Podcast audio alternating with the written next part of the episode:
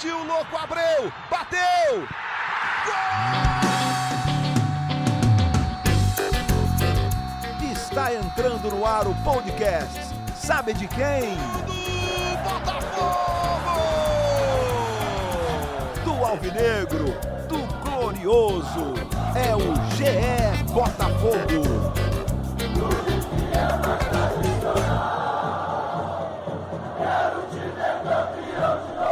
Você que se liga no GE, tá ligado aqui também no GE Botafogo, podcast que é completamente pensado e dedicado para o torcedor alvinegro. Sou Igor Rodrigues, hoje de volta aqui a nossa resenha do Botafogo. Você que sempre se liga no ge.globo barra podcast, pelo Spotify, em todas as plataformas que a gente oferece aqui o nosso conteúdo de áudio. Tava com saudade da torcida do Botafogo, com saudade dos meus setoristas favoritos, Taiwan Leiras e Emanuele Ribeiro. Quanto tempo que a gente não consegue fazer essa conversa, todo mundo ainda em isolamento. E hoje volto num dia muito especial aqui para o nosso podcast, porque Paulo Autuori está com a gente. A gente está tendo aí a honra, o prazer de receber o comandante do Botafogo. Então, eu vou até pedir licença para o Taiwan e para a Manu, geralmente são meus primeiros beijos aqui do nosso podcast, para já colocar o Paulo na conversa. É, é muito legal a gente poder ter esse bate-papo, com certeza vai ser enriquecedor, legal para o torcedor do Botafogo. E antes da gente dar o pontapé inicial, só queria pedir licença a todo mundo para mandar um abraço, um beijo para a família do Rodrigo Rodrigues, nosso companheiro que lamentavelmente nos deixou essa semana, pegou todo mundo de surpresa, aí complicações decorrentes da Covid-19. Então, Rodrigão, onde você estiver, tá com a gente sempre. Um beijo para você, para toda a sua família e que a alegria do Rodrigo, né, que ele sempre teve aí na sua carreira inteira e na sua vida, que a gente consiga levar isso um pouquinho. Que se a gente conseguir levar um pouquinho do Rodrigo, a gente vai ser muito melhor. Agora sim, iniciando aqui o nosso episódio número 53, é tanto episódio que eu estou até me complicando. Número 53, com Paulo Autori. Autori, seja muito bem-vindo, te agradecendo já a participação. Muito obrigado. Eu que agradeço, a honra a satisfação é minha. Só gostaria antes também de aproveitar as suas palavras aí, em relação ao Rodrigo Rodrigues e, e, e, acima de tudo, uma pessoa extraordinária. Vocês sabem melhor do que eu e certamente um profissional que engrandeceu, engrandece, vamos dizer assim, toda a classe jornalística. A família, sentimentos e muita força. A gente agradece também, Paulo, em nome aqui da equipe do Sport TV e de todo mundo, todos os veículos que se abraçaram aí nesse momento tão difícil para o Rodrigo, para a gente, para todo mundo que acompanhava o Rodrigo. Vou chamar aqui a Emanuele, a Manu, para fazer a primeira pergunta. Já começar com a Manu, que é uma pessoa mais fofa, mais calma, Paulo, que aí começa de um jeito mais legal aqui a nossa resenha. Manu, seja bem-vinda. Que saudade, que saudade que eu tô de você. Já pode começar os trabalhos aí com o Paulo Autori. Fala, Igor. Saudade de você também, de, de falar aqui para os torcedores do Botafogo. Meu cumprimento também para o amigo Taiwan Leiras na cobertura diária do, do Clube Alvinegro. E desejando boas-vindas ao Paulo Autuori, agradecendo pela disponibilidade em falar conosco. Esse papo é muito importante, pré-campeonato brasileiro, depois de, de, dificuldades, de meses parados, de uma volta acelerada do Campeonato Carioca. Acho que tem muita coisa para a gente abordar aqui nesse podcast. Autuori, obrigada novamente. Começando, a minha primeira pergunta para você é: são 10 jogos à frente do Botafogo desde fevereiro qual você considera seu maior acerto e qual a sua maior dificuldade até o momento? É, caros amigos aí, botafoguenses, saudações alvinegras, essa dupla aí, é, Manoel e Taiwan, né, que cobre no Botafogo, dupla de ponta de lanças aí. Um grande abraço. Te dão um trabalho? Te dão um trabalho, Antônio? Não, não, pelo contrário, pelo contrário. Não, eu, eu acho o seguinte, é, eu tenho falado em relação, por exemplo, eu como treinador, como homem de futebol, é, fazer qualquer julgamento em relação, por exemplo, à atuação de jogadores depois, não só do Botafogo, em termos gerais, né? depois de uma situação tão atípica que, que vivemos, né? um tempo parado que até hoje não existiu em relação né, à atividade dos jogadores, ou seja, três meses aí, na maior parte dos clubes, alguns um pouco mais, é, que não, não podiam treinar em termos presenciais. Acho que todos criaram esse mecanismo de fazer treinos através da videoconferência, o que foi muito legal para dar um mínimo de adaptação, especialmente no aspecto físico, fisiológico dos do jogadores. Então, eu acho que a minha, é, a minha maior dificuldade foi exatamente não ter tido essa continuidade, entende? É, em termos é, desse tempo que nós tivemos parado. Mas, ao mesmo tempo, é, fico muito satisfeito da maneira como o grupo vem trabalhando. É óbvio que, como todo grupo, é um sistema, um grupo de jogadores é um sistema aberto, está sempre em construção e reconstrução, ou seja, sempre tem entradas e sempre tem saídas Agora, o que nós queremos é muito respeito nas saídas, isso é que eu peço sempre ao clube, né? É, nas saídas dos jogadores, é, e muito critério né, para a entrada dos jogadores. Né?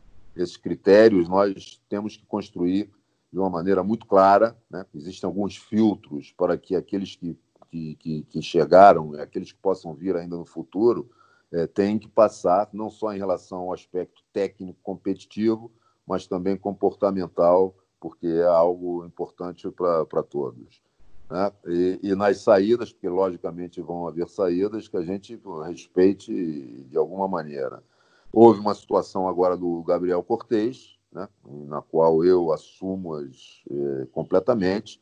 É, havia estava a conversar bastante com os jogadores em relação a algumas atitudes que, que deveria ter é, em relação aos treinos, em relação né, ao cuidado profissional foram uma, duas, três conversas. Na última, eu realmente chamei e falei que não seria possível dar uma oportunidade a ele nesse momento, que seria melhor. E, e, e fiz isso é, olho no olho, né, sem mandar mensagem, como eu gosto de fazer, como é uma característica minha, de uma maneira muito clara, dizendo que não poderia criar, dar oportunidade a ele, que ele deveria procurar, porque precisa jogar, como todos os jogadores precisam, né? É, uma outra opção. É, dentro disso, é, eu acho que as coisas têm acontecido de uma maneira que, para mim, me deixa muito satisfeito em relação ao dia a dia, em relação aos treinos. Né? Acho que diariamente a gente tem evoluído um bocado no jogo coletivo. Né? E eu tenho falado muito no jogo coletivo, justamente voltando àquele meu início, porque eu não quero a fazer uma análise nesse momento. Primeiro, tive pouco tempo para fazer análise até a parada, né, em relação à pandemia. E agora, na volta, acho que é, não é justo, é, em termos técnico-competitivos, julgar alguém depois de tanto tempo parado. Alguns, logicamente, vão é, recuperar rapidamente, num, num espaço mais curto, outros vão demorar um pouco mais. Então, por isso, eu tenho falado muito no aspecto coletivo, eu prefiro falar das sequências táticas da equipe durante os jogos, né? E isso tem me agradado, não só em relação aos jogos, mas ao, ao treino também, porque eu parto do seguinte princípio: é, o treino faz o jogo e o jogo justifica os treinos que você faz. Então, nós procuramos, naquele primeiro jogo com o Fluminense, é, valendo a possível classificação, depois é, enfrentamos o mesmo Fluminense com uma, um, algo diferente. Né? Tanto o Fluminense quanto nós ficamos, tivemos pouquíssimo tempo para treinar para regressar no Campeonato Carioca. Foram oito sessões de treino. É, depois, o Fluminense, é, classificado, fez três jogos com um nível competitivo alto em relação é, ao Botafogo, porque enfrentou o Flamengo. Todos sabem das exigências que qualquer equipe hoje tem ao enfrentar o Flamengo. Então, foram três jogos. O Fluminense esteve até bem nesses jogos. Né? E fizemos o amistoso no último sábado, que, justamente por essa diferença que existente, ou seja, eles têm três jogos a mais de, de ótimo nível competitivo. Nós não tivemos, somente estávamos é, a treinar. E eu fiquei realmente é, contente da maneira como a equipe se comportou em termos coletivos, né? já apresentando algumas ideias que acho que vão já estão claras né? para, aqueles que analisam, é, outras que ainda estão por vir, né? porque primeiro nós temos que solidificar alguma para poder dar um passo mais adiante. Se quisermos fazer uma coisa com, com lógica, então, esse crescimento tem que ser pedagógico mesmo. E o nosso objetivo é fazer com que seja uma equipe sólida, em termos consistente, né? em termos defensivo. E quando falo em termos defensivo, não é botar a equipe para defender aqui atrás. Não. Acho que o, contra o Fluminense ficou claro em muitos momentos do jogo a maneira como a gente subiu bem a marcação, apertamos, não deixamos o Fluminense construir. E depois um jogo que o Fluminense gosta muito de fazer, já na parte ofensiva do, do Fluminense na fase ofensiva, que é aquele jogo associativo por dentro. Eles gostam muito disso, né? Com troca. Sim. E a gente praticamente não permitiu que isso acontecesse. É... E a minha satisfação também foi em função de que se fala muito, e para mim é um conceito. Eu hoje prefiro ter dois jogadores com muita qualidade de jogo, de construção no meio-campo, né? porque eu acho que na fase defensiva esses jogadores têm que fazer aquilo que o Honda e o Caio fizeram fechar espaços e a quantidade de bolas que eles roubaram, interceptações que fizeram, é, me garantem realmente uma tranquilidade em relação ao futuro, porque toca essa posição ali na hora da, de, na, na, na, como volante, né, e no momento que tem que defender, construindo. Aliás, o Paulo. Pois não, pode falar. Ah, desculpa te interromper. Não, não, te interromper, não. Nada, tocou... O papo é esse mesmo aí, pode a hora que quiser. É que você tocou no, no, nome do Caio, né? Do Caio Alexandre, um garoto que é, tá chamando muita atenção, né? E aí tocou no nome do Honda e tudo mais. Eu vou aproveitar até para colocar o Taiwan Leiras aqui no nosso papo, porque em cima disso, né, tá? Em cima de estilo de jogo, esse jogo coletivo, como bem falou o Paulo, que vale muito mais a análise do que um caráter individual, até por conta do momento de pandemia, de volta, de um retorno, que é, seria até injusto você analisar realmente individualmente um jogador. Mas tá aí, essa questão do estilo do jogo do Botafogo vem sendo tema de discussão até da gente, né? Que procura entender, que procura analisar, procura até às vezes uma crítica construtiva em cima disso. É um modelo de jogo hoje que está chamando um pouco a atenção para a gente entender como que vai ser o Botafogo daqui para frente. É isso. É, olá, Igor. É, bom ver aí o amigo de novo. Aproveitou o tempinho frio aí para tirar o chinelinho um pouco, né? Tirei é... chinelo, tirei cabelo, é... tô, tô, tô, tô todo novo. pois é, olá Manu também, gente, a gente já se fala demais, ele tá cheia já da minha cara, e olá um especial ao, ao Paulo Tuori. É, sobre o que o, o Igor falou, é, o Botafogo tá, tá criando um, uma cara, pelo menos na minha opinião, né, tá criando uma cara com um estilo é, que, que você coloca no discurso como o futebol que você gosta de apresentar. E algumas mudanças no time estão indicando isso, como por exemplo, acho que a mudança mais significativa, na minha opinião, é, é no meio de campo, com, com o Caio, o Honda e o, e o Bruno fazendo ali um, um trio de, de bastante mobilidade, também que gosta muito de jogar, né? Para além de, de desarmar, tem que ter uma pegada, mas também gosta muito de jogar. E é nessa linha de, de um time mais ofensivo que, que você já disse que você quer colocar para o Botafogo, um time que, que seja mais protagonista do jogo, né? Que jogue bem, e que jogue é, querendo fazer os gols, querendo jogar bem, querendo ir para cima do adversário também, é por aí? É, Tonho, é o seguinte, é, hoje, é, para mim, é, acho que os volantes e, e, os laterais são fundamentais quando se quer uma equipe com dinâmica, né? É, e, que, e, que, o jogo possa fluir, né? Então, a minha opção é essa, não de agora, já de algum tempo, né? Não, não, não utilizo mais aquele volante que joga fixo, só rouba e faz o passe, porque eu acho que isso demanda daqueles que têm a opção de criar, ter que retroceder muito no campo para vir buscar essa bola, para fazer a bola sair limpa e depois a gente vai exigir que esse mesmo jogador esteja lá na frente. Né? Eu acho que esse foi um dos grandes problemas do futebol brasileiro em relação aos meias. O futebol brasileiro apostou muito tempo em volantes, às vezes muitas equipes jogando até com dois volantes que praticamente ficavam no seu meio campo defensivo, não participavam das ações ofensivas, e isso fazia com que os meias tivessem que retroceder muito para originar jogo, fazer jogar a equipe. E, ao mesmo tempo, a gente exige que eles cheguem na área, pisem na área para fazer gol, porque esse é o papel dos meias, realmente. Então, cara, a opção é essa. Eu tenho também que, que falar aqui o seguinte: tanto o Luiz Fernando quanto o Luiz Henrique, e nesse último jogo o Guilherme numa situação diferente, eles têm ajudado muito, porque eles têm ficado muito próximo do Honda e do Caio. Isso faz com que tanto o Honda e o Caio não tenham que, que, que ter um percurso grande né, em termos de exigência física, tem que ir lá na lateral, voltar aqui para marcar, para dentro, vai, vai sair da direita, vai para a esquerda. Eles estão com papéis muito, muito claros ali, né, com, com mobilidade, o Caio e, e, e, o Honda podendo às vezes trocar de lado, mas o Luiz, os dois Luizes, né, o Fernando e o, e o Luiz Henrique, e nesse último jogo, Guilherme, facilitaram muito isso também, entendeu? Porque cortaram muito, como estavam com uma distância bem curta entre eles ali na linha de meio campo, evitou que esse Fluminense tivesse aqueles passes verticais de ruptura e que faz com que a equipe ganhe terreno. Então, é isso que a gente quer. Acho que a equipe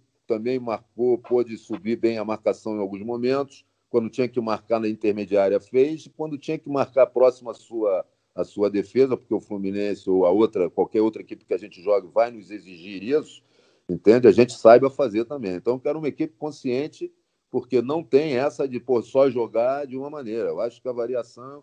Eu até vou pegar um gancho aqui e vou abrir para vocês, para questões aí é, nós estamos trabalhando também uma variação em determinados momentos de jogar com três, entendeu? Por trás ali, liberando um pouco. Sim. nós temos que ter variações. É, aquilo que a gente chamava de sistema, que é o 3-4-3, o 4-4-2 ou 4-2-3-1, não interessa. Mas a ideia de jogo é única, vai ser interpretada de maneira diferente em função da, da maneira como nós é, utilizarmos a, a, a o, o, esquema tático. Né? O, a questão dos homens de meio campo, é, eu concordo muito. Assim, às, às, vezes a gente menospreza muito o volante, né? Volante é um termo que por muito tempo foi usado de forma pejorativa, Paulo, até por muita gente. Um jogador que não tinha qualidade do meia para fazer a ação do jogo, mas é indispensável, né? E eu queria entrar aí no nome do Honda, é, incorporado nesse estilo de jogo do Botafogo com essas variações, ele do lado do Caio. Porque é uma sacada legal, eu acho que é um acerto, é, na minha opinião, um acerto seu na montagem, com o Honda sendo o segundo homem do meio-campo. É, a gente ouviu muita gente falar que o Honda brigaria talvez com o Bruno Nazário, para ser aquele cara que encostasse mais à frente. E, na, na, pelo menos na minha visão, uma bobeira, né? Porque o Honda tem essa qualidade para chegar de trás e o Bruno também tem a qualidade para jogar junto com o Honda. Então, qual é a avaliação que você faz desse início do Honda, entrando nesse estilo de jogo que você colocou ele? Então, nas conversas que nós tivemos com o Honda, até por observação minha, e eu fui confirmar com ele, ele sempre, ultimamente, jogava, que se joga muito na Europa, assim, com um triângulo. Um homem mais central e esses dois homens de ida e volta. E o posicionamento dele é justamente esse homem pela direita, mesmo sendo canhoto, ele gosta de jogar pela direita ali, porque é uma maneira que ele tem de olhar o campo todo e poder fazer essas metidas de bola que ele faz com, né, com, com muita facilidade. Então, é, ele está é, é, quando falavam na possibilidade dele jogar com de, de pô, jogar ele ou o Bruno, na minha cabeça isso nunca passou. Eu sempre falei, vamos jogar os dois, entendeu? Porque eu sabia e ele me confirmou que ele jogava nessa função. Aí, logicamente, eu conversei com ele e falei: pô, a gente pode jogar um pouco diferente, você fazendo isso aí, mas como um segundo homem, entrando aqui. E ele é um cara que tem muita leitura tática, né? até porque o futebol japonês exige isso, e depois, como ele foi para o futebol europeu, também exige isso. Então, ele, ele mesmo está se sentindo muito confortável nessa posição, né? naquilo que a gente, nas trocas de ideia que temos tido ali. E está ajudando muito ao Caio também. Né? O Caio está crescendo porque tem ali é, um cara do lado dele que orienta, que fala, que tem essa leitura. E, e o que eu mais gosto é a mobilidade que os dois estão dando. Né? A equipe, a dinâmica que dão, a fluidez de jogo na saída de bola. Né? Porque o Honda tem uma coisa, a característica, ele olha para frente, ele quer o passe sempre para frente, ele só não vai fazer se não tiver, se os homens de frente não derem essa, com movimentação, essa opção a ele. Entende? Mas é um cara que, pô, cadencia nós que tem que cadenciar, mas o olhar dele é sempre para frente.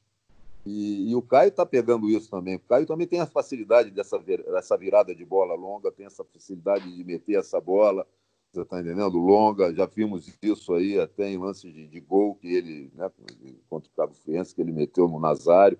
Então, eu acho que as coisas estão acontecendo com uma certa naturalidade ali. Né? Agora, vamos testar sempre nos treinamentos em alguns jogos, né? e agora com mais critério, porque são jogos que vão valer três pontos num campeonato como o brasileiro, que a gente sabe como é difícil, mas a gente está tendo variações ali sem mudar a ideia que a gente quer de jogo. Porque quando se fala tanto em posse de bola, e aqui eu vou levantar a bola de novo para vocês aí, para o nosso bate-papo, acho que hoje se fala muito em posse de bola, né? É, eu falo com os jogadores o seguinte: posse de bola tem que ter. Aliás, o futebol brasileiro, na minha perspectiva, se eu volto no meu tempo lá da minha geração, sempre teve posse de bola. O futebol brasileiro sempre teve triangulações. Se caracterizava por isso.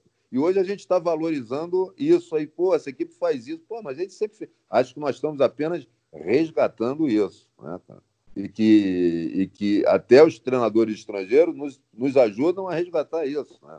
Porque a gente não pode esquecer de falar do Guardiola quando ele disse que o pai dele o fez aprender a beber na água do futebol brasileiro. Né? Eu acho que são palavras dele, todo mundo sabe, literalmente foram essas palavras. Então, dentro dessa ótica, eu falo para os jogadores: eu prefiro perguntar a vocês como ter a bola. Entende? Ao invés de ter a bola, como ter a bola para ser eficiente no jogar e para ser eficaz, ou seja, jogadas de gol realmente. Ô, ô Manu, é, sabe o que eu gosto quando vem um cara como Honda, por exemplo, vem para o futebol brasileiro? Que o treinador, o Paulo, está aqui. Você vê que o Paulo fala com alegria quando vai falar do Honda, né? do jeito de jogar. O Honda facilita um pouco o jogo e acho que é legal até a gente entender como é que é o Honda junto com o Caio, né, Maru? Não, pois é, é, o Honda facilita não é pouco, não. O Honda facilita muito o jogo, viu, Igor? E a gente viu essa evolução que o Paulo está citando aí nesses últimos jogos.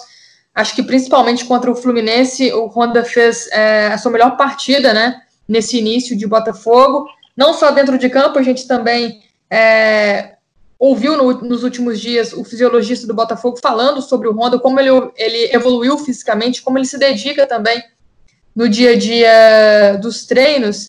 E, Paulo, acho que essa é uma questão até de é, muita importância para os outros jogadores do Botafogo, porque o Honda é um cara que serve muito de exemplo ali nos bastidores no dia a dia, né? No GE a gente já trouxe outras matérias que, fora é, das quatro linhas, o Honda é um cara que olha para outras situações, como é o caso da educação, a gente vê ele na resenha no dia a dia ali com os jogadores falando sobre questões sociais, então é um jogador muito diferenciado não só dentro de campo, um cara que entende tudo o que você pede, é o que parece, mas um cara também que é um exemplo para os colegas fora das quatro linhas, né?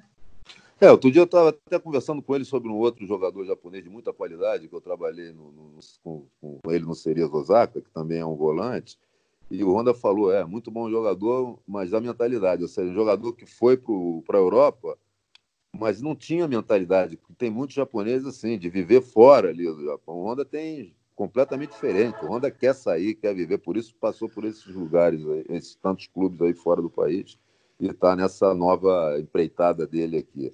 É, mas eu também gostaria de, de, de acrescentar o seguinte: é, a nossa equipe tem, para mim, hein, isso é uma análise minha, logicamente passível de, de, de, de críticas ou de, de discórdia. Isso é ótimo, contraditório é sempre muito importante. É, mas é uma equipe que está jogando bem compacta. Ou seja, e é aquilo que a gente fala sempre, quando a gente quer fazer a marcação alta, você não pode fazer uma marcação alta se a defesa não subir no campo. Entendeu? Ela tem que subir, cara, mesmo às vezes entrando quase que no meio-campo adversário. E também não dá para ser, quando estiver marcando aqui próximo da sua, sua defesa, ser, ser compacto se os homens da frente não, não encostam na linha de meio campo. Porque a compactação é exatamente a distância vertical entre linha defensiva, linha meio campo e linha de ataque. E aí eu gostaria de também colocar a participação do Bruno e do Pedro Raul. Eles estão, o Bruno Nazário e o Pedro Raul, eles estão ajudando muito nisso, entende? Não estão ficando batidos lá na frente, estão juntando com a linha, por isso a equipe consegue manter um nível de compactação ao longo do jogo interessante. Né? Então, eu tenho que, que, que, realçar a maneira como o Pedro Raul e o, e o Nazário também estão trabalhando para a equipe, sem perder a oportunidade daquilo que a gente quer deles, gols, gols. Né? É, e é por isso é que é, a gente, se der para subir bem a marcação, acho que tem que ser uma característica dessa equipe. Né? Falou é, em gols aí. Deixa aí da, não, é, Otávio, até, até para te passar na deixa. O, o, Paulo falou em gols do Bruno aqui, né, enquanto a gente está gravando, a TV tá ligada aqui. Tava passando o VT do jogo, né? Do Fluminense com o Botafogo. Aquele gol do Bruno merecia ter entrado, né, Paulo? Aquela bola. Aquilo eu, eu fiz o um movimento junto no sofá. E eu, eu jogo muita bola também, tá, Paulo? Quase entrou, quase entrou. É, verdade. Foi jogada, foi, foi uma pena, né? Porque foi uma grande jogada individual. A jogada em si, né? A situação, a chegada do Guilherme no fundo, mas a parte final foi pô, muito bonita, né?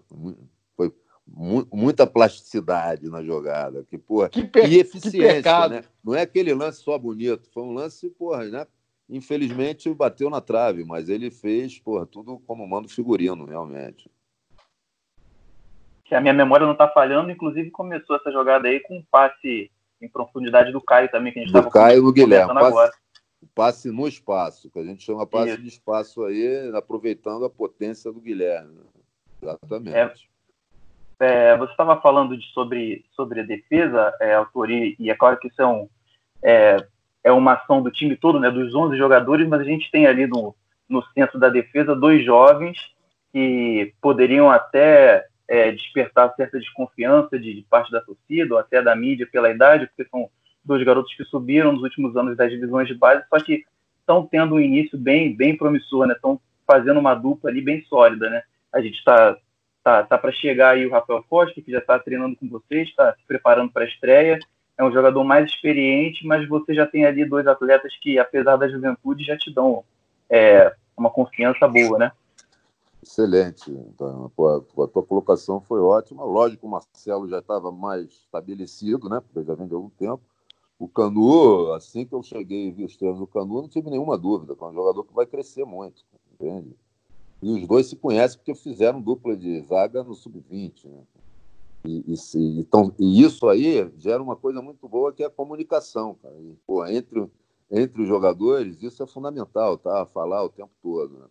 É, o que a gente quer é uma competição interna, porque é fundamental isso para você manter o sarrafo alto ali em termos de técnico competitivo. Né? Então, a vinda do Foster é um jogador que eu conheço, cara. não fui eu responsável por trazer, o nome dele apareceu, e eu falei, esse nome eu não preciso analisar, eu, eu já trabalhei com ele, conheço, é um jogador tecnicamente muito forte, muito forte, entende? Tem um passe também para você sair jogando desde trás, a qualidade muito grande desse passe vertical, né, para fazer romper as linhas ali, as primeiras linhas de marcação do adversário essa inversão de jogo também, ele tem muita facilidade nisso. E depois já está habituado também às ideias ali, porque foi pouco tempo que trabalhou comigo atrás e, e as ideias são basicamente as mesmas. Mas a, essa dupla está realmente muito sólida, é, nos permite subir bem a marcação, porque são rápidos, né? Nessa hora que tem que sair, tem que, que o adversário mete uma bola longa, aproveitando que a gente está com a defesa alta e tem estado muito bem. Né? Mas eu, como você falou aí, eu tiro o chapéu para o que você disse, eu costumo dizer o seguinte: é, quando falo de defesa, eu falo de sistema defensivo, porque o sistema defensivo é a participação dos 11 jogadores. Isso não quer dizer, e volto a frisar, isso é uma coisa minha, eu acho que aqui no Brasil criou essa ideia, porque se marcava muito individual, coisa que se eu volto atrás no meu tempo também, não era isso que acontecia. Né, Ficou muito é evidente de que falar em marcação, o cara tinha que encostar no jogador e pô, fazer o tempo todo isso aí.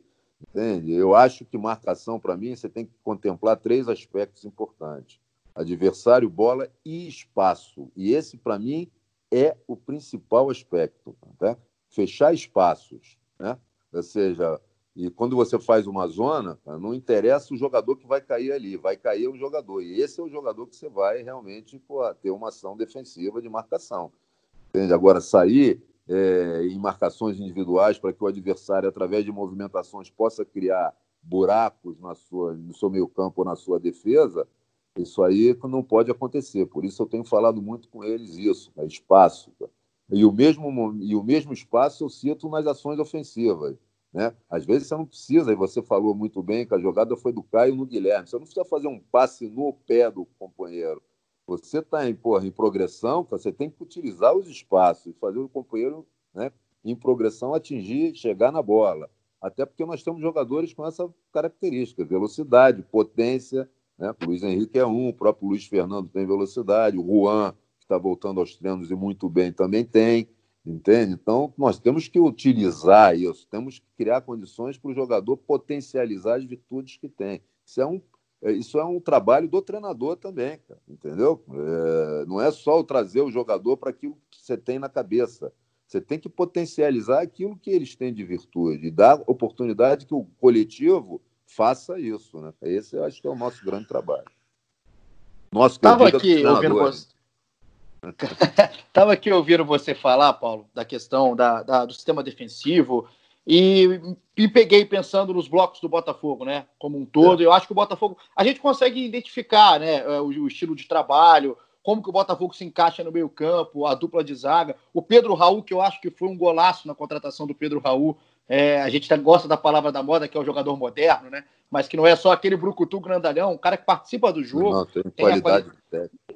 Exato, a qualidade técnica do Pedro. E aí eu fico pensando na questão do elenco, abrindo um pouco não só no 11 inicial do Botafogo, que a gente consegue identificar o trabalho, mas na questão do elenco. O, o Botafogo hoje é um time que tem problemas financeiros, isso a gente sabe, né? A gente consegue é, identificar, tá atrás até das notícias. É, e isso, né, Paulo, limita uma questão de contratações maiores. Botafogo hoje sofre até tanto que pode perder uma das promessas, um dos ativos do clube, como é o caso do Luiz Henrique, como já foi o caso do Marcinho. Então, é, como é que você trabalha a cabeça na questão de abrir um pouco o elenco? Porque o Botafogo tem deficiências. Então, como que trabalha com o pouco que tem hoje? É, eu acho que isso aí vai acontecer, né? Você falou aí do, do, da possibilidade da venda do Luiz Henrique. Você vê que o Grêmio, que já está com uma gestão muito boa, já de continuidade há algum tempo, tá, tem que vender jogadores. Então, essa é a, é a verdade da grande maioria, né? esmagadora maioria dos clubes brasileiros. Né? É, então, por isso, a importância e o olhar delicado e profundo que a gente tem que ter com a formação. Aí entram esses três aspectos. Vou pedir a sua permissão para a gente abrir um pouquinho nessa pergunta. Exatamente. Eu tenho falado. À vontade. Isso. O Botafogo é um, é um gigante, cara, tem história. Então, é, né, as necessidades de você ter que ter um dia a dia de resultados que tragam vitórias, que dê possibilidade de disputa de títulos, para consentâneo com a história do clube. Entende? E, mas tem um fator que é condicionante a isso, que é né, a saúde financeira e econômica. Então, o que eu tenho passado, é, não dá para você contratar para dar satisfação que está contratando. Cara. Nós temos que ter critérios claros. Né? E esses critérios são aqueles filtros que a gente é, de, de, cria para que possa minimizar ao máximo a margem de erro. Eu sou totalmente contrário àquele lance, pô, a equipe que melhor contratou, contratou 10, 12 jogadores. Quando isso acontece, na minha perspectiva, você não fez nada no passado que desse solidez para ver uma transição de uma época para outra, de um ano para outro, em que você pudesse manter. Pô, você contrata 12 jogadores, é que você, pô, você... Então, essa é uma, é uma situação. A outra que eu tenho falado também, e falo isso com muita é, claridade, não é nada contra ninguém, mas eu acho que a saída desmesurada que se faz hoje no mercado sul-americano para trazer um jogador que por vezes pode parecer mais barato e pronto, cara, eu não concordo. Entende? Porque se nós pararmos, a gente vai ver situações é, circunstanciais que deram certo. Mas a quantidade, não falo só no Botafogo, não, estou falando termos de futebol brasileiro, de jogadores que já passaram e já saíram. Eu me lembro que a alguns anos atrás, o próprio Cruzeiro e o próprio Atlético Mineiro, o Palmeiras, trouxeram de mão cheia. E os que vingaram foram, foram poucos. Entende? Eu prefiro apostar na formação. Aí é um risco do treinador. Entende? Agora eu tenho que deixar isso claro para vocês da imprensa e tenho que deixar isso claro para a torcida. E depois respaldar aquilo que eu estou falando com atitude. Não é eu falar isso agora e daqui a pouco está trazendo o jogador entende? Permitindo. Fazer uma, uma barca, né? Então, eu já deixei isso claro, estou falando, estou falando publicamente, já deixei claro para a direção que, para isso, eu prefiro apostar no jogador que é do. se tem condições. Aí é que eu quero que a gente tenha um trabalho do futebol do Botafogo como um todo, cara. Entende? Porque eu tenho que saber, junto com toda a comissão das, das, das, das outras equipes, das outras faixas etárias, né? entende? Eu tenho que ter, saber exatamente que jogadores nós temos, porque eu prefiro que o clube canalize alguns valores, que não são muitos, pela dificuldade que sabe, para melhorar a qualidade do dia a dia, do, do núcleo de futebol, do que juntar jogadores que, por vezes, não vão, ao longo do ano, ter oportunidade. Cara. Vão ser é, utilizados emergencialmente. Para isso, eu tenho conhecimento, se eu tiver com a visão total do futebol do clube, das outras categorias, que jogadores, por exemplo, da sub-20, que se eu tiver que utilizar emergencialmente, vão é, suprir as necessidades, né? vão manter o nível técnico competitivo da equipe. Então, cara, nós temos que rentabilizar os recursos que a gente tem, não só para trazer jogador, mas para qualificar também né, o núcleo de futebol do clube, porque isso é fundamental. Paulo, nesse assunto de contratações aí, né? É, agora o Botafogo foi ao mercado, trouxe quatro jogadores, três a gente trata aí com, com status de titular. A gente estava falando há pouco do Honda e vem também outro astro internacional aí, né? Está sendo aguardado no clube o Salomão Kalu, um jogador que dispensa também apresentações, que fora de campo também vai trazer resultados positivos para o Botafogo, já começou a trazer e a mexer com a estrutura do clube, a expectativa da diretoria é muito boa em cima dele. Agora eu quero saber é, da expectativa do Calu dentro de campo. Quais os planos para ele no time? Pelo que você tem de informações, como você pretende utilizá-lo? Você falou a questão da compactação da equipe que a gente tem visto muito, né? Luiz Fernando, Luiz Henrique, é, se aproximando muito ali do meio de campo. Com a chegada do Calu, quais os planos para esse jogador? Bem, é isso aí por característica de um jogador que passou tanto tempo no futebol europeu, em ligas como a Premier, é, taticamente é um jogador que vai, tra vai trazer coisas positivas, estou falando em termos táticos, para a equipe. E tecnicamente é um jogador que todo mundo sabe que tem qualidade. Então, qual é a análise também? Importante eu poder falar isso com os botafoguenses. É o clube precisa de, é, porque a torcida necessita de jogadores de, né, de ídolos, necessita de jogadores de qualidade, e a gente sabe o quão importante está sendo isso para o programa sócio-torcedor. Isso não tem a ver apenas com, com, com o Botafogo, mas estamos falando de nós. É, dentro dessa ideia, esses jogadores que venham, que venham jogadores que a gente sabe que minimamente eles vão, é, além do, de impulsionar o programa sócio-torcedor, e porque eles vêm, a contratação deles é muito em cima disso, tá certo? Porque às vezes pensam, ah, um jogador que vem caro e tal, não é assim que as coisas estão acontecendo, porque eles estão vindo dentro de um, uma ideia de participação nesse né, crescimento do, do, do sócio-torcedor. Isso tem sido falado pelos próprios dirigentes e é importante que eh, se saiba disso. Agora, nós temos que trazer um jogador que possa trazer essa expectativa e incrementar o programa sócio-torcedor, mas que nos dê garantias de que, ok, um aspecto técnico competitivo vai agregar. É o caso do Honda. É o caso do Honda, bem claro. E a gente tem muita expectativa de que o do, do Salomão também, pela, por aquilo que ele é. O jogador tem uma quantidade de gols, mesmo não sendo um centroavante grande. É um jogador que joga ali na frente em várias posições. Como eu falei, taticamente tem uma leitura, porque passou tanto tempo jogando futebol de, de alto nível, porque taticamente ele tem que trabalhar para a equipe, porque no futebol europeu isso é uma exigência. Né? Mas, por exemplo, a gente vê jogadores que saem aqui do Brasil, que tem muito individual e chegam lá fora, mantêm a qualidade individual, mas tem que estar totalmente integrado no coletivo da equipe. Porque isso é que fica muito claro. Quando você tem uma equipe organizada, ela não é, muita gente vai engessar, nada disso, cara. Isso é a maior fantasia que tem. A organização, ela dá condição daquele jogador que é criativo de arriscar mais, porque sabe que pode arriscar, que é o que a gente quer, porque se a coisa não rolar, há uma organização defensiva para suportar, entendendo? É, é, é, esses passes, essas jogadas mais arriscadas, que é aquilo que a gente quer na fase ofensiva, porque é aquilo que desequilibra. Entende? Então, é essa, essa é a ideia. Então, a expectativa é grande também. Acho que vai agregar muita e vai dar, subir o sarrafo ali em relação ao grupo de jogadores do, do Botafogo. Paulo, para todo mundo que está escutando aqui o nosso Chia Botafogo, aliás, é, a gente agradece demais a audiência dos torcedores, porque a galera gosta e, e manda é, opções de pergunta, manda temas que tem é, também curiosidade para saber entender e eu fiquei muito feliz quando a Manu e o Taiwan me falaram que a gente estava para fechar a entrevista com você, porque você é um cara que eu gosto de ouvir não só de campo, mas também de gestão, é fora de campo. Acho que é, existe a preocupação e é cada vez mais legal a gente ver pessoas inseridas em todos os meios, não só naquele campo bola.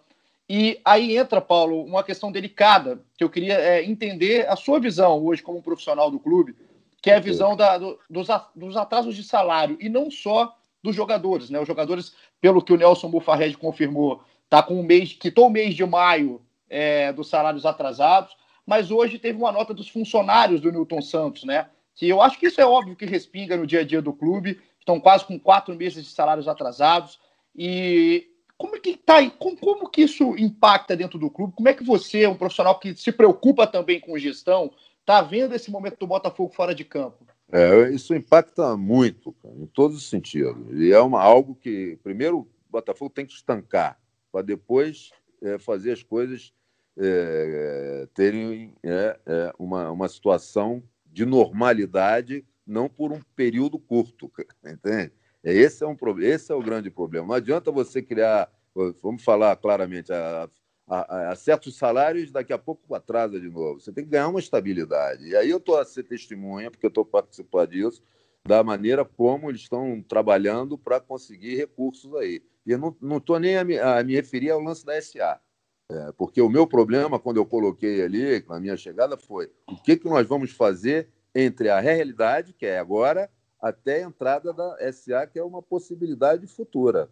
Nós temos que fazer alguma coisa nesse período. E eles estão se esforçando, e eu tenho certeza que brevemente, né, as coisas vão breve, mas não é breve há meses, não. É no futuro muito próximo aí, entende? As coisas vão tomar um rumo diferente, cara, inclusive em relação aos funcionários, porque eu não aceito isso, eu sou um crítico disso. E tenho, tenho falado bastante duro com a direção nesse sentido.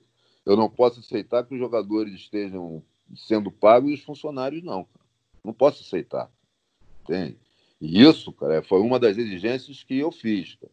Isso já aconteceu comigo em outros locais. E quando não foi cumprido aquilo que foi colocado comigo, eu tomei uma posição. Cara. Né, cara? E isso está muito claro para as pessoas do Botafogo, que eu não vou ser incoerente com outras posições que eu tomei. Né? Então, pô, eu estou feliz demais de estar no, no, no, Botafogo, que é o clube que me abriu as portas. Eu só sou alguma coisa no futebol brasileiro, é, porque o Botafogo me abriu essas portas. Então, é um momento de eu contribuir de maneira muito é, efetiva, né? e aí é, é, é se eu serei capaz, competente para isso ou não, entende? Mas é com essa, com essa é, exigência de que a gente coloque as coisas, pelo menos, numa situação estável, e que nos dê perspectiva de, no futuro, é, não acontecer novamente.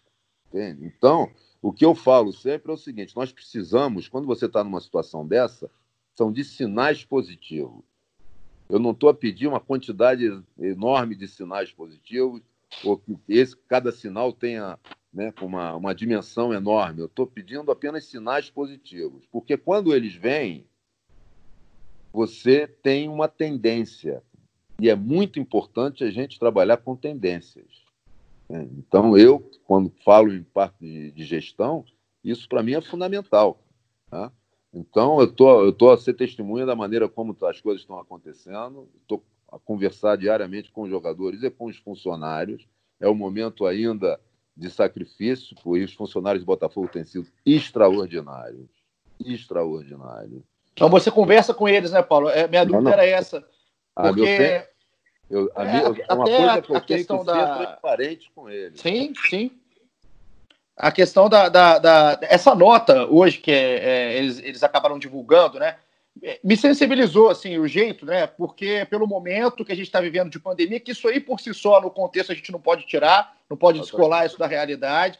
E a nota em si, até o posicionamento deles, você vê que é, o Nelson Bufarrege, inclusive, elogiou a postura né, de profissional dos funcionários. Então, eu, é, é, legal a gente ter a oportunidade, até praticamente em tempo real, de ter a sua palavra, porque é, então, a visão que tem o Paulo Autori, gestor, hoje técnico do Botafogo, é que esses sinais positivos estão sendo buscados pela diretoria, né? A diretoria está em é, busca é, disso. É, temos dado alguns, entende? Porque há uma ajuda, no fundo, dos próprios jogadores, e quando falo em funcionário, porque nós não podemos pensar apenas nos funcionários de futebol, tem os funcionários do Milton Santos, tem o General Severiano, e, e é, a justiça é nós pensarmos em todos, e não priorizarmos alguns. Perfeito. Então a saída disso não é fácil. Cara. Agora, eu estou a ser testemunha. Quando eu perder essa perspectiva, eu vou tomar a posição que normalmente eu tenho tomado. Isso as pessoas do Botafogo sabem disso. Mas eu estou muito é, otimista na maneira como as coisas estão a acontecer. É óbvio, quem não sabe disso, e muitos funcionários é, não sabem dos trâmites né? e nem tem que saber, é óbvio que sim, mas é que isso ocorra. Eu não posso perder algo que, para mim, é a minha maior riqueza, que é a credibilidade que eu tenho. Entende? É... se eu sentir que eu vou partir para perder essa credibilidade, aí eu vou sim tomar é, as ações que eu tenho que tomar. Mas eu estou, sou, sou testemunha, estou a ver as coisas, estou a participar disso também, é importante, você está entendendo? Por isso talvez eu esteja. É, e eu não sou um cara. Porque tem aquele cara otimista e eu sou um otimista, mas tem um otimista irresponsável, né? Aquele que, pô, vai dar tudo certo, cai e não cria nada. Então, eu sempre procuro criar os dois cenários, o positivo e o negativo, e me preparar para ambos. Ou seja, quando acontecer um ou outro, né, especialmente o negativo, eu não vou gaguejar, eu não vou. Uh, uh, entendeu? Não, já tenho, já porque criei esse cenário com, antecedência, eu já tenho mais ou menos é, é, as razões porque aquilo acontece e vou explicar de maneira transparente e sincera, porque é assim que eu entendo as coisas, entende? Então, é, é, muito difícil isso, é, é, lamentável, né? E a gente sabe disso, a gente sofre também com essa situação, tanto é que todos nós temos ajudado de alguma maneira, né? É, eu estou incluído nisso, os jogadores também. Aliás, jogadores não, não é de agora, né? Já fazem isso há algum tempo. Então, cara, eu acho que está muito próximo das coisas mudarem. E não estou a falar, gostaria de deixar isso muito claro, em relação a SA, não. Estou a falar agora, coisas que vão acontecer no futuro aí, bem imediato. É, Paulo, você tocou no ponto aí da, é, da gestão do clube, também a possibilidade aí que, que a diretoria acha que está bem próximo de acontecer também da SA, e a gente agora aqui nessa reta final, quase reta final aí de, de papo, né, eu queria saber um pouco do, do, do seu futuro no clube. É, a gente já debateu muito sobre é, a sua chegada, você já tinha dito que, que não gostaria de, de estar no, no comando técnico, ali botando a mão na massa em clubes no Brasil e abriu uma exceção por ser o Botafogo. É, a gente já ouviu sobre a, sobre a possibilidade de você é, assumir um cargo mais de gestão, mais de comando, é, mais de direção técnica ali do clube do que propriamente de treinador, com a possível chegada da SA. A gente queria saber como você está vendo o seu futuro dentro do clube, como você acha que pode, aí no médio prazo, passando o Brasileirão, talvez, passando a SA, como você acha que pode contribuir para o Botafogo? É, eu não, eu, eu, isso vai depender dos investidores, né? Logicamente vai haver um CEO que vai, que, vai comandar tudo e, e, vamos ver o que, se eles desejarem, como eu vou poder estar envolvido nisso, né? Quando eu falei que eu, eu, aceitei de voltar, e vou provar isso no futuro, porque eu não vou mais é, assumir nenhuma equipe no Brasil, no Brasil, fora não, mas no Brasil como treinador. Foi o Botafogo porque achei que com a realidade da saúde financeira que o clube, é, financeira econômica que o clube tem hoje, que precisava, já que não ia ter um grupo é, estelar, né, vamos dizer assim, com muita qualidade, que precisava de alguém com estofo. Eu me predispus a correr esse risco, entende? Não tenho mais necessidade, mas eu devo a esse clube aquilo que eu sou. Eu vou correr esse risco, as coisas não acontecerem, do time não andar, não ganhar, Pô, entende? Ao invés de queimarem um, um, profissional novo, e a gente precisa desses profissionais novos, muito no futebol brasileiro, eu quero estar em um cargo de gestão justamente para dar essa oportunidade a esses profissionais, para sair desse ciclo que nós temos aí, entendeu? É, nesse momento, eu acho que eu tenho as costas largas para suportar qualquer tipo de problema que venha em relação ao resultado. Eu acho que a minha contribuição é nesse sentido. A partir do momento que fizer isso, que entrar ar, eu já estou liberto disso. Se eles quiserem acharem que eu posso é, ser interessante em uma outra função, vamos conversar. Eu estarei sempre predisposto né, a fazer tudo que eu puder por essa instituição que eu tenho eternamente no meu coração e que devo tudo que sou aqui no futebol brasileiro a ela. A gente combinou, Paulo. É, a gente sempre combina aqui com a assessoria né, de todos os convidados nossos, a gente combina um tempo. E aí, quando eu olho para o relógio, sempre passa o acréscimo. Então, já vou passar para a última pergunta aqui, o convidado. Ah, vamos lá. Agradecendo. É um, é um prazer a, a, aí estar com vocês e falar com, com os com os alvinegros aí. Não, legal demais, é legal realmente ter essa oportunidade. Então a Manu já. A Manu, ela ficou para fazer a primeira pergunta, aí ela fala, pô, Manu toda boazinha, agora ela vai fechar. Então eu espero nada mais, nada menos do que aquela pergunta para terminar o nosso papo, Manu. Não existem é... proibidos. eu vou responder. Não, vamos lá. É, pelo menos da minha parte, eu, eu prometo que encerrou, viu, Paulo? É, a gente tem falado aí do, dos jovens, né, do Botafogo, Caio Alexandre, Canu, Marcelo, Luiz Henrique, enfim. O, a base do Botafogo deu é, bons frutos e tem dado bons resultados dentro de campo nessa temporada. E você é um cara que está aproximando o futebol do Botafogo, né? Tanto que a gente não, não fala mais hoje em, em categoria de base, em profissional. Você tem usado sempre a expressão futebol do Botafogo. E eu acho que essa integração ela vai acabar acontecendo de fato quando o futebol do Botafogo for para o novo CT lá em Vargem Grande. Queria que você falasse sobre essa questão do centro de treinamento, como que, que está, é, como estão as obras, o que tem sido passado para você, quais as novidades e as expectativas para esse novo centro de trabalho lá na Zona Oeste do Rio de Janeiro. É, eu já estive lá há pouco tempo, cara. Os campos já devem ficar prontos agora em setembro. Né? Agora existe, em função da, da, entrada da SA, o debate sobre algumas coisas. Se vão, se, se vai aproveitar é, algumas instalações que já existem, e se isso ocorrer em termos futuros, o custo de manutenção vai ser mais alto, ou se vai desejar fazer tudo novo. E se fizer tudo novo, os custos futuros de manutenção vão ser mais, é, mais baixo. Então, isso é uma decisão que vai ter que, que ocorrer. O que eu tento colocar é o seguinte: é, a, o que nós temos é que dar a dinâmica do, estou chamando de núcleo de futebol, sou menor de futebol como um todo, né? É, para quando isso acontecer, cara, as coisas já estarem né, as, porra, a, a funcionar bem. A entrada no CT vai ser um salto enorme de qualidade. Cara. Nós não podemos esperar chegar no CT, ou nós não podemos esperar entrar a SA para começar a fazer as coisas. Repare quanto tempo nós iríamos perder nisso. Então, nós já temos que começar a trabalhar dentro dessa perspectiva. Entrou SA, já as coisas estão a funcionar. Só vamos é agregar qualidade e maior facilidade naquilo que é importante, que é o aspecto financeiro e econômico. Quando entrar o CT, nós vamos qualificar a infraestrutura do clube. Agora, a nossa estrutura organizacional, ela já tem que estar porra, redonda, entende? Só vamos entrar na, na infraestrutura, ou seja, no aspecto físico, vamos qualificar isso. Então, para mim, isso está sendo muito claro, nós temos trabalhado bastante nisso aí. Né? Essa integração ela já existe. Só em função da pandemia, nós trouxemos o Marcos Soares, que está no Sub-20, é, assim que tiver tudo em ordem, os, os treinadores e preparadores físicos da Sub-17, Sub-15 também estarão conosco, entendeu? Porque aquilo é a casa de todos, é o Botafogo.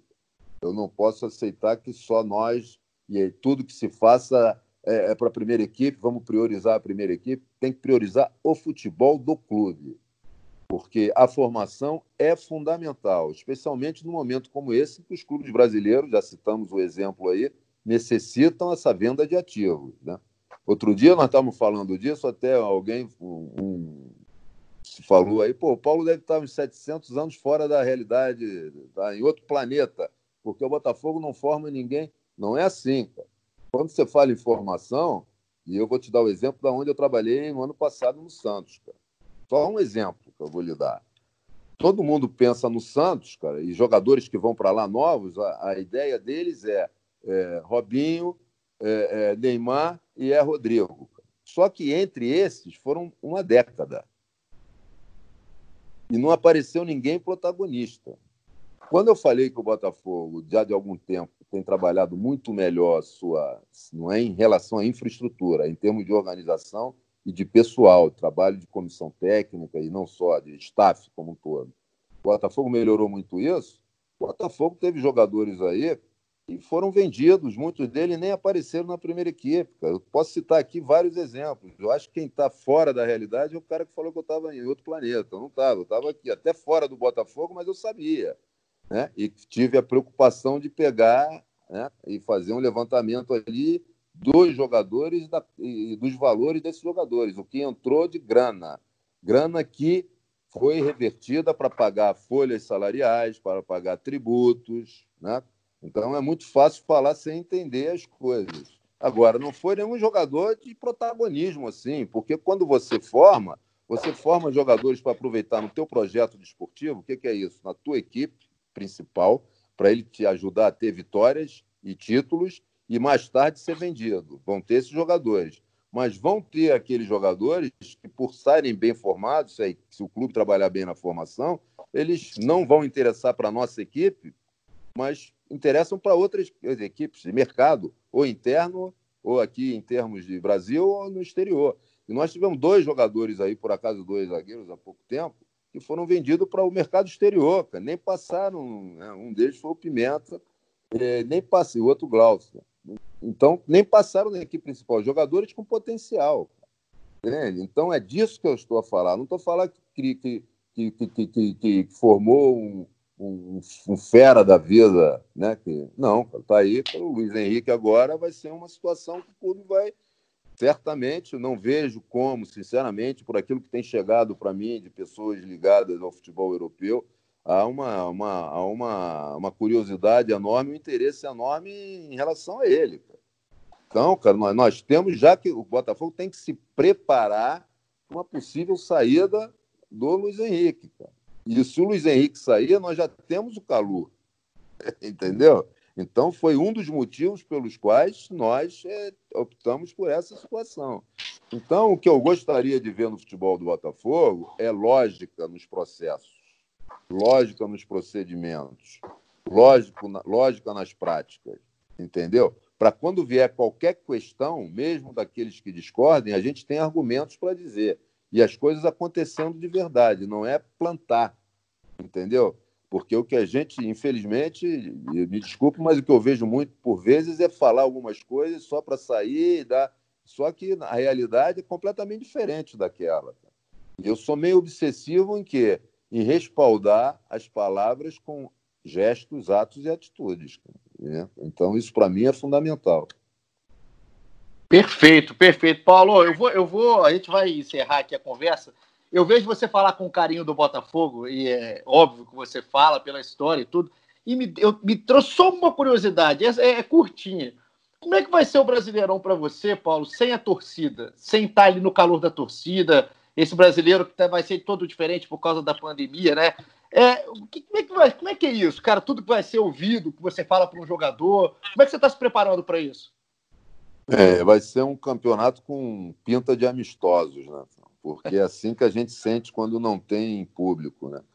Porque você já me ouviu falar aí, vocês já me ouviram falar isso, não agora, desde que eu comecei a minha carreira no futebol que eu falo. Para mim, futebol tem dois verdadeiros protagonistas. Me perdoe se eu vou ser repetitivo nisso, mas isso é fundamental.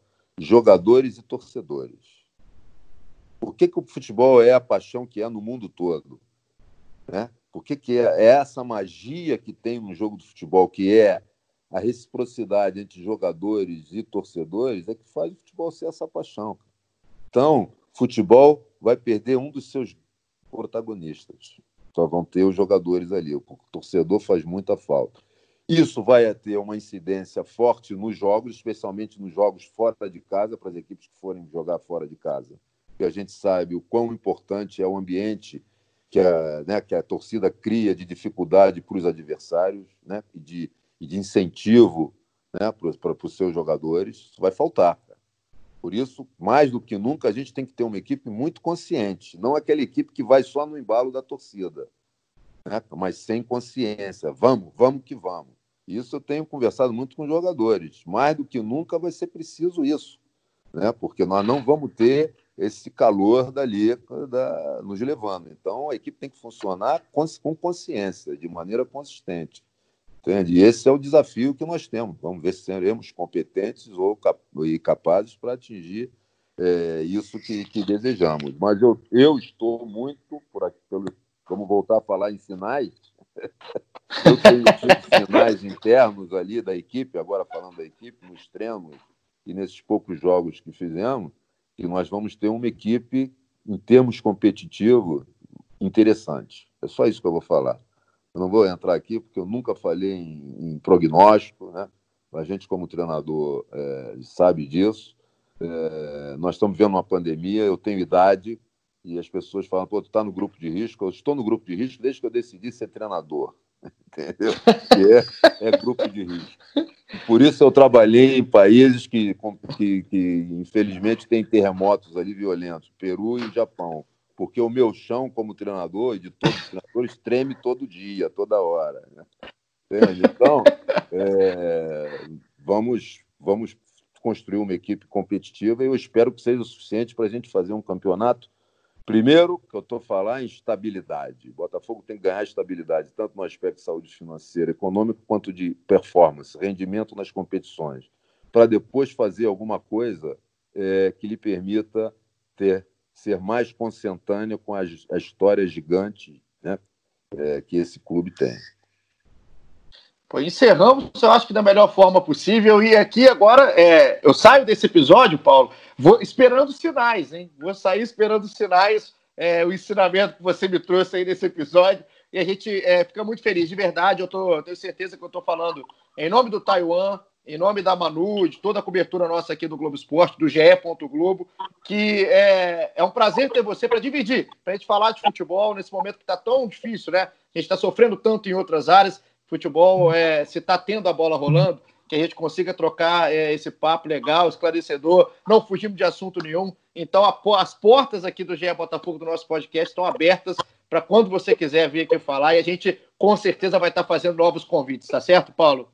Para mim é será sempre uma satisfação estar com vocês aí, trocando ideia, falando de tudo que tem que ser falado, sem assuntos, entre aspas, proibidos, porque é, quando você isso, é, para mim, é fundamental. Né, cara? Quando você tem lógica nas coisas, você vai ter argumentos. Se vão concordar ou discordar, isso é o bonito da vida. A diversidade que a gente tanto tem falado aí, né? É o bonito da vida. E essa diversidade, ela tem que vir para o futebol também, porque me parece que hoje há uma ditadura da maneira que as equipes têm que jogar. Só podem jogar de uma maneira. Né?